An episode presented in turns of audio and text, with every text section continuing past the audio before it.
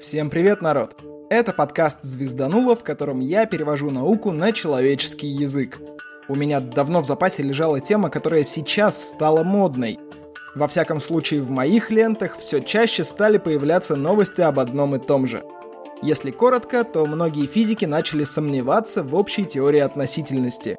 Это та, которая про гравитацию – про относительность я рассказывал в выпуске про отношеньки. На нем удивительно мало прослушиваний, может из-за названия, но здесь я все равно вкратце опишу одну из важнейших идей Эйнштейна, а если вам очень интересно, бегите слушать тот эпизод. Я в описании оставлю ссылку. Кстати, в том выпуске есть немножко шебуршунчика.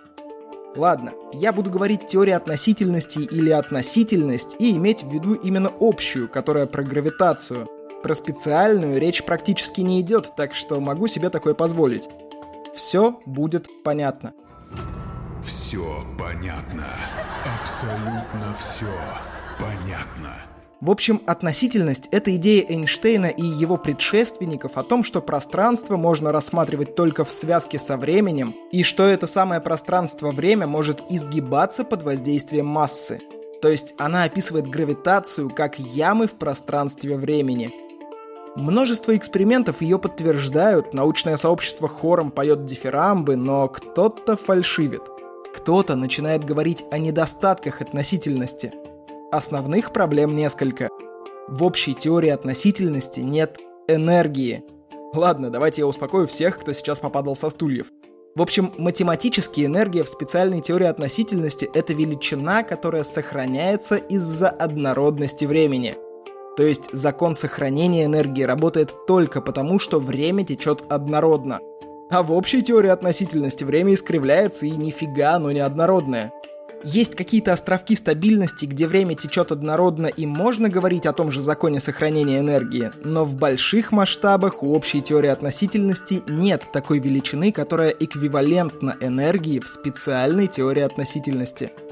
Собственно, СТО и ОТО не очень дружат, Первая описывает три из четырех основных фундаментальных взаимодействий и разбивает на кванты все вокруг. А вот ОТО описывает, собственно, это самое вокруг. И квантовать гравитацию пока не получается. Или у кого-то все же получается. В какой-то момент появились альтернативные теории гравитации. О некоторых я уже рассказывал, но не говорил, что они альтернативные, что они спорят с ОТО и так далее. Это теория струн и петлевая квантовая гравитация – тоже ссылки на выпуски в описании добавлю. Коротко говоря, теория струн говорит, что пространство-время появляется на поверхности многомерных струн или бран, а петлевая квантовая гравитация говорит, что общее пространство-время соткано как кольчуга ячейками пространства-времени, то есть квантует пространство-время и заодно гравитацию. Но у всех этих теорий есть проблемы. Некоторые из них пока не получается проверить даже принципиально, не говоря уже о реальных экспериментах. То есть мы не можем даже представить себе такой эксперимент, который проверит гипотезу. Нет математики для такого эксперимента, нет законов, нет возможности наблюдения. Такие гипотезы называются нефальсифицируемыми и по-хорошему должны признаваться ненаучными. Но давайте вернемся к относительности. У нее есть еще пара серьезных проблем. Первое – замкнутые временеподобные кривые. Звучит-то как а на деле, раз у нас пространство-время гнется, то, видимо, можно попасть в петлю времени. Сколько об этих петлях снято фильмов и рассказано сюжетов, э, День сурка, Петля времени, Патруль времени. В общем, суть в том, что можно вернуться в прошлое и потом опять и опять повторять петлю. И потом опять и опять повторять петлю. И потом опять... Таким образом, мы нарушаем причинно-следственные связи, создаем множество парадоксов и вообще страшно, блин. Эйнштейн высоко оценил эту идею, но оставил после себя открытый вопрос, не следует ли такие решения исключать из рассмотрения на основе физических соображений. Спор на эту тему идет до сих пор. Мы не можем понять, может ли такая петля существовать, или есть все-таки что-то, что запрещает таким аномалиям появляться в реальности.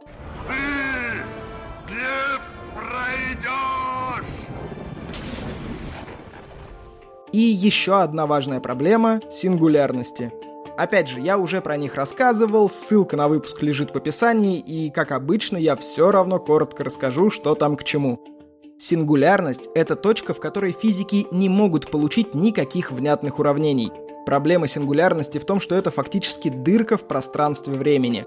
А если нет пространства, о чем мы вообще можем говорить? О каких законах, о какой физике? В общем, ученые сингулярности всячески избегают. Даже придумали принцип космологической цензуры. Он о том, что сингулярности в принципе могут быть в природе, но вот появляться они могут только под горизонтами событий. Так мы эту сингулярность как бы в банку сажаем, чтобы она нам всю Вселенную не ломала. А относительность вполне может предсказывать практически все, кроме этих сингулярностей под горизонтами событий. Ладно, я вам много рассказал про проблемы относительности. Тут вам и сингулярности, и принцип причинности, и проблемы энергии, и то, что не получается разбить пространство-время на кванты и согласовать две теории относительности. Наверное, на все это можно было бы закрыть глаза и придумывать дальше костыли и велосипеды, если бы оно хотя бы с наблюдениями согласовывалось. Но в какой-то момент ученые увидели, что масса галактик сильно меньше, чем должна быть. Представьте себе, что каждая звезда и звездная система — это капля воды. Мы эти капли капаем близко друг к другу, чтобы показать галактику. Капать будем на какой-нибудь резиновый лист, чтобы вода не впитывалась. Этот лист у нас будет пространством-временем. Вы просто поверьте, а поймете потом. Капаем капли, капаем, они растекаются. Вроде материя должна гнуть пространство-время, а она не гнет. По всем наблюдениям, астрономы видят огромные озера, моря и океаны из этих капель. А если попытаться их рассматривать по одной капельке, то получается, что нет никакого моря, оно растекается. Вы уже понимаете, чего не хватает? Какой-нибудь ямы, впадины, куда эта вода может стекать. Того, в чем эта вода будет лежать. Того, что гнет пространство-время. И вот здесь у нас появляется темная материя. Опять же, я о ней рассказывал где-то в прошлом, ссылку оставлю, но вы уже поняли, что это такое. Это скрытая материя, которая гнет наше пространство-время сильнее, чем то, что мы видим. Именно темная материя отвечает за то, что наши капли ложатся в ямку, а не растекаются кляксой. Но тогда она должна быть тяжелее обычной или ее должно быть больше, ведь если этот океан капель не продавливает наш лист, то что должно его промять? Тяжесть – это хорошо. Тяжесть – это надежно.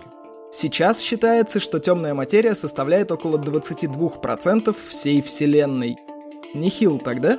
Если вы думаете, что все остальное мы видим, хренушки. Еще 74% упали в темную энергию – нам она сейчас не очень важна. И остается нам видимой материи всего 4%. Это не значит, что мы считаем, например, ультрафиолет темной энергией или материей. Нет. Ультрафиолет мы видим, рентген видим, все видим. Кроме того, что не можем измерить. Вот это и называется темной материей или темной энергией. То, что участвует только в гравитационном взаимодействии, это материя. То, что объясняет, почему Вселенная все еще расширяется и откуда у нее запас энергии такой – темная энергия. Только что мы говорили, что то, что мы не можем пощупать, поэкспериментировать и проверить, не научно. А здесь как? Как как? Кверху? Эксперименты были разные. И результаты интерпретируются тоже по-разному. Каждый тянет одеяло на себя, но все-таки Эйнштейновцы оказались сильнее. Так что модель лямбда CDM, которая опирается именно на относительность, признали в космологии стандартной. Лямбда — это как раз коэффициент ускоренного расширения Вселенной, введенный Эйнштейном. Та самая темная энергия. А CDM — это холодная темная материя. То есть физики утвердили и темную материю, и темную энергию. Замечаете, как красивая и лаконичная фраза «гравитация — это искривление пространства-времени» обрастает костылями и заплатками? Все эти ухищрения, типа горизонтов событий, опять же, петли времени, какие-то темные хрен пойми как измеримые материи, энергии. Понятно только одно, что ничего не понятно. Читаешь текст — понятно. Слушаешь — непонятно. В общем, неудивительно, что многие стали искать другие объяснения, почему же, блин, планеты держатся рядом со звездами, а яблоки падают вниз, они висят в воздухе или не летят вверх. Ну и раз уж у нас уже было яблоко, был человек, который сказал, почему это яблоко таки падает и как это происходит, некоторые ученые решили покопаться в прошлом и воскресить убитую Эйнштейном идею. Знакомьтесь, Монт. Бонд. Джеймс Бонд. Не, Монт. Модифицированная ньютоновская динамика. Прежде чем переходить к модифицированной, я вам расскажу, в чем была проблема с обычной ньютоновской динамикой. Она хорошо работает на небольших расстояниях. Мы берем яблоко, роняем его, вот наше МЖО. Планеты вокруг звезды вращаются тоже вполне предсказуемо, ну, кроме Меркурия. Мы знаем формулу, рассчитываем точку, где должна быть планета, и видим ее именно там. Меркурий картину ломает и двигается довольно непредсказуемо. Кроме того, сама ньютоновская динамика была чисто математической. Гравитация работала не пойми как и хрен пойми через что. Ну и как вишенка на торте, ученые подсчитали, что ньютоновская динамика приводит к гравитационному парадоксу. Ощущение, что при расширении Вселенной масса должна размазываться по пространству и терять плотность аж до нуля в конечном итоге.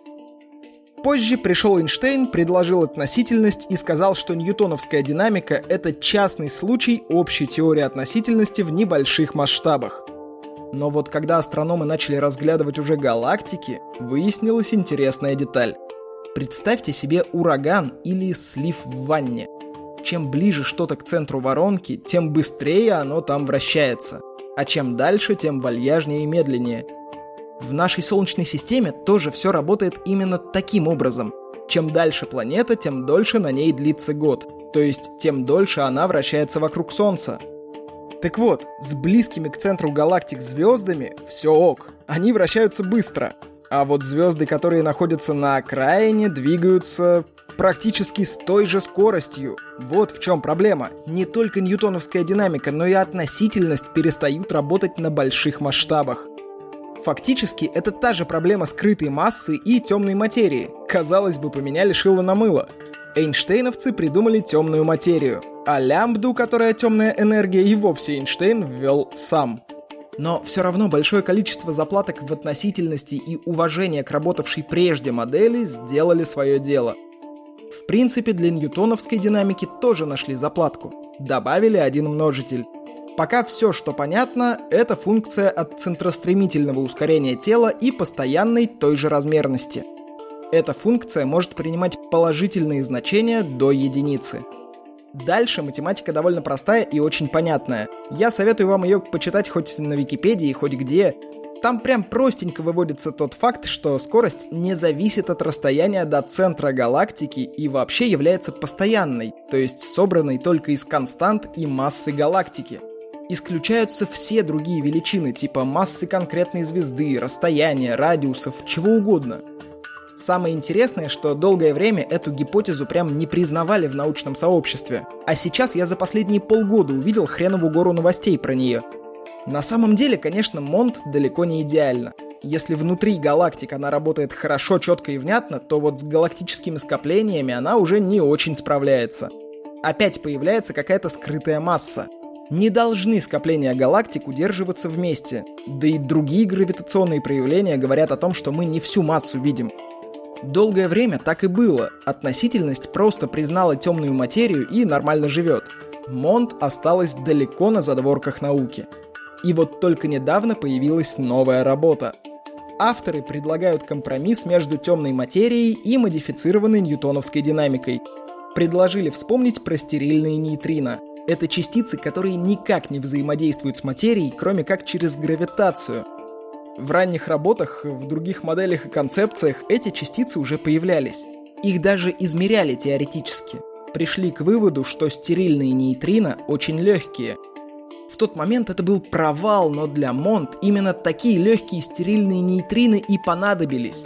Ведь если что-то очень мало, то оно не окажет влияния на малые масштабы – зато проявится на крупных. Как раз на уровне скоплений и сверхскоплений галактик. Так нью-ньютоновцы перешли от непонятной темной материи к немного более понятным стерильным нейтрино. Я не говорю, что это правильная концепция, я в принципе не очень часто раскидываюсь какими-то вердиктами. Тем более, что у этой гипотезы есть ряд своих проблем. Но в целом картинка вырисовывается очень интересная – Предлагаю в ближайшее время обратить внимание на модифицированную ньютоновскую динамику. Вероятно, она еще преподнесет нам несколько сюрпризов. Но пока научное сообщество все же отдает предпочтение общей теории относительности, на которой построена основная космологическая модель лямбда CDM. Такие дела. Давайте на этом к закадру переходить. Во-первых, спасибо Сергею Рыбакову за донат на Бусти – Особенно приятно, что Сергей еще и подписан там. Огромное спасибо. Еще на Бусти появился новый подписчик – Егор Салтынский. Я уже успел поблагодарить его в Телеграме, но все равно повторюсь. Спасибо, Егор. На этой неделе про меня внезапно написал сервис «Звук». Раньше он был Сберзвук, наверняка вы поняли, о чем идет речь. В общем, статья вышла приятная, интересная и неожиданная. Спасибо ребятам из «Звука». Вы тоже можете написать где-нибудь о подкасте. Это будет очень классная поддержка. Ну и, как обычно, приветствуются лайки, отзывы, репосты, донаты, подписки, комментарии, сообщения, что угодно. Хоть в гости приходите, в общем. На этом все, народ. С вами был Роман Юдаев. Услышимся в следующем выпуске.